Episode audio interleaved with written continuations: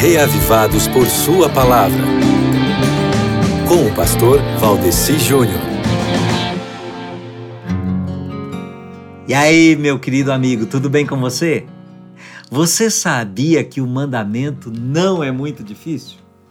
Veja bem, próximo do final do livro de Deuteronômio, depois de nós termos passado por um longo discurso sobre o que aconteceria ao povo se desobedecesse ao Senhor e quebrasse as promessas da aliança, nós chegamos aqui ao capítulo 30 de Deuteronômio, que começa com a promessa de que, mesmo que caíssem em desobediência e fossem punidos com o exílio, aquelas pessoas poderiam contar com a restauração de Deus à terra caso se arrependessem e abandonassem seus maus caminhos.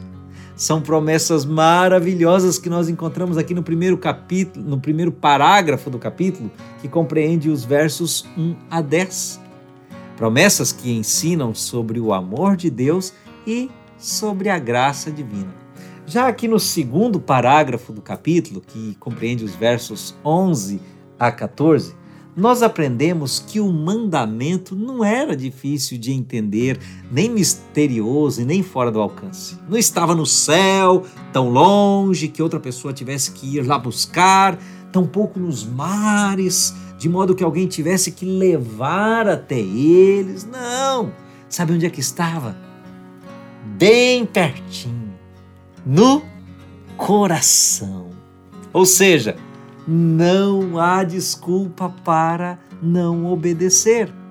Na realidade, todas as ordens de Deus são promessas habilitadoras. Daí, amigo, aqui nos versos 15 a 20, que são a última parte do capítulo, nós temos as opções apresentadas ao antigo Israel que refletem o que vemos em toda a Bíblia, que são obedecer e viver, desobedecer e morrer. Ou seja, o povo foi instruído a escolher vida ou morte, bênção ou maldição. Se pela graça e pela fé escolhesse a vida, ele teria a vida. E você acha que hoje seria diferente? A Bíblia nos dá apenas essas opções. Quando Yahvé colocou essas duas opções, essas duas possibilidades diante do povo, na realidade ele fez como já tinha feito com Adão e Eva no jardim do Éden. As palavras hebraicas para bem, tov, e para mal, ra, aqui em Deuteronômio capítulo 30, verso 15, são as mesmas usadas lá em Gênesis para a árvore do conhecimento do bem e do mal. Bem, Tove, mal, Não há meio termo, nenhum lugar neutro para se estar. Aquelas pessoas, elas deveriam servir ao Senhor e ter vida ou escolher a morte. E nós temos as mesmas opções: vida, bem, bênção, em contraste com morte, mal e maldição.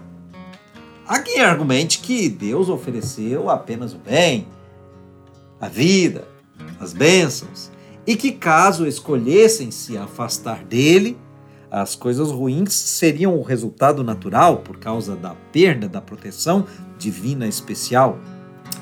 Eu não tiro a razão, mas seja qual for a nossa compreensão, nessas opções apresentadas fica evidente a realidade do livre-arbítrio Deuteronômio 30, capi, é, capítulo 30, versos 15 a 20, e muitas outras passagens da Bíblia, do Antigo e do Novo Testamento, não fariam sentido se não houvesse o dom sagrado da livre escolha. Em um sentido real, o Senhor, na realidade, diz para eles o seguinte: portanto, com o livre arbítrio que lhes dei, escolham a vida, a bênção e o bem, não a morte, nem o mal e a maldição.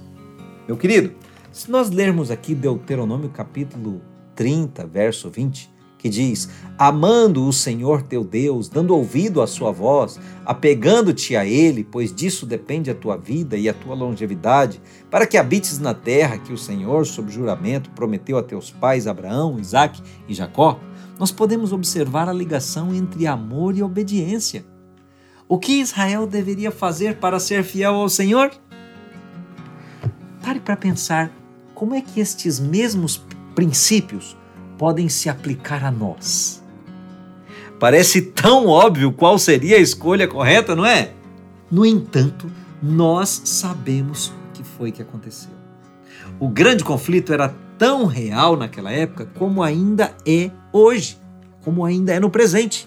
E nós devemos aprender com o exemplo de Israel o que pode acontecer se nós não nos entregarmos totalmente ao Senhor e escolhermos a vida e tudo o que essa escolha envolve.